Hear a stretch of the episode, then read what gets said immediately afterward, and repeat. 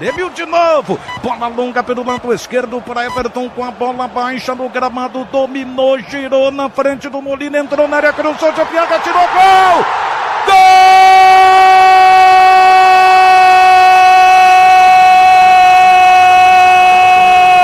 Gol do Grêmio! 30 minutos de partida, a noite ainda não terminou! Há muito a se viver, há muito a acontecer. São tantas as emoções que serão vividas até as 11 passadas, 11 15, 11 20 da noite. Tem muita coisa ainda pela frente.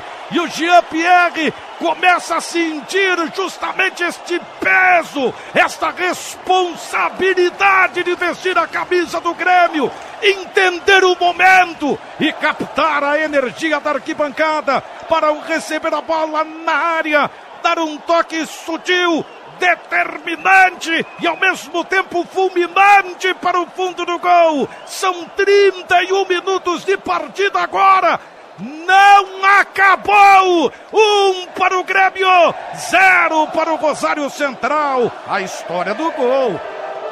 Conta! Conta na Bandeirantes, Matheus Dávila! O Grêmio de Renato sempre foi o Grêmio dos Guris e não vai ser diferente em 2019. Pelo lado esquerdo, o Guri, o menino Everton, fez a jogada, raciocinou, viu a entrada dele, Jean-Pierre, cruzamento preciso a meia altura e o Jean, com o talento que Deus lhe deu, de bico de chuteira, desviou para o gol. É o Grêmio abrindo o placar. É o Grêmio se mantendo vivo na Copa Libertadores da América. Agora César Cidade Dias. Anota o nome dele. Jean-Pierre. Um para o Grêmio.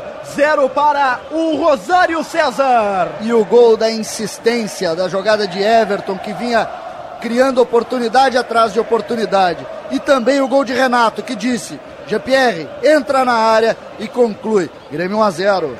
Grêmio que segue vivo na competição, Jean-Pierre marcando seu primeiro gol na temporada, o quinto com a camisa do Grêmio. O tricolor no momento tem quatro pontos contra nove da Católica e nove do Libertar.